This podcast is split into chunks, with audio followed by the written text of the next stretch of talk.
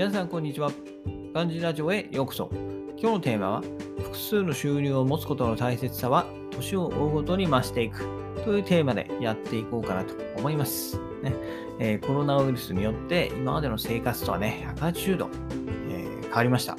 うんね、そしてこう仕事や生活に対する考え方も変わったんじゃないかなと思います。ねえー、今後は今回のような、新種のウイルスが毎年発見されるなんていう意見もありますので、まあ、今までの難定がね、えー、最大の売りだったサラリーマンの立場も、まあ、いよいよ危ぶまれているといったところで、これからは収入源をね、複数、伏線化して、たとえサラリーマンの収入がなくなったとしても、収入がゼロになってしまうのは、えー、ぜひとも避けていきたいところかなというふうに思います。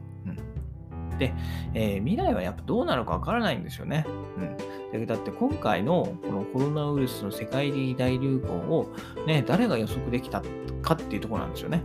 予測できた人が果たしていたのかっていうところで、ここまでね、大きな災害を予想できなかったとしても、まあ、自分自身の数年後の未来すらね、えー、全く想像ができないわけなんですよ。仕事を辞める人もいれば、副業が大成功する人もいるし、ね、えー、それは自分、過去の自分からすれば全く想像がつかない現実だと思います。はい。私も、まあ、海外でのね、仕事を目指していたとはいえ、まさかエジプトで仕事するなんて考えてもいませんでしたからね。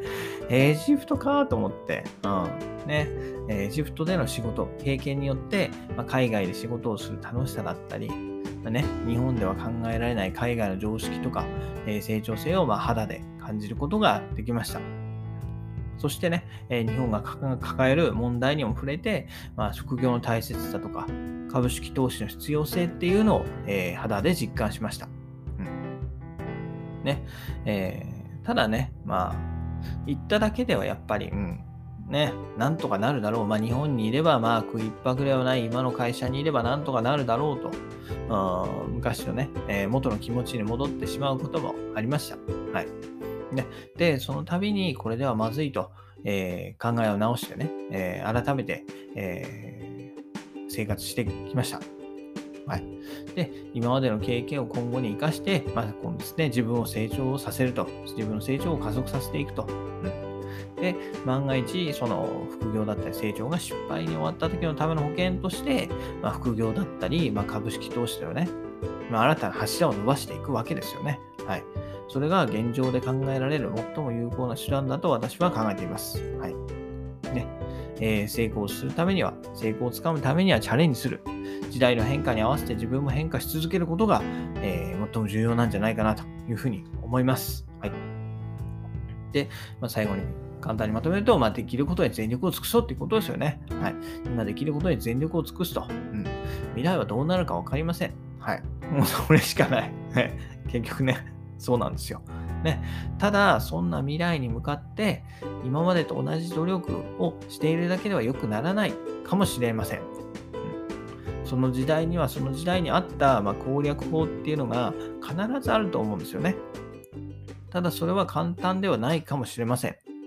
ただし、それを成長、挑戦ね、し続ける限りは、えー、成功する可能性があると、うん、思ってます。はい。私は少なくともそう思ってる。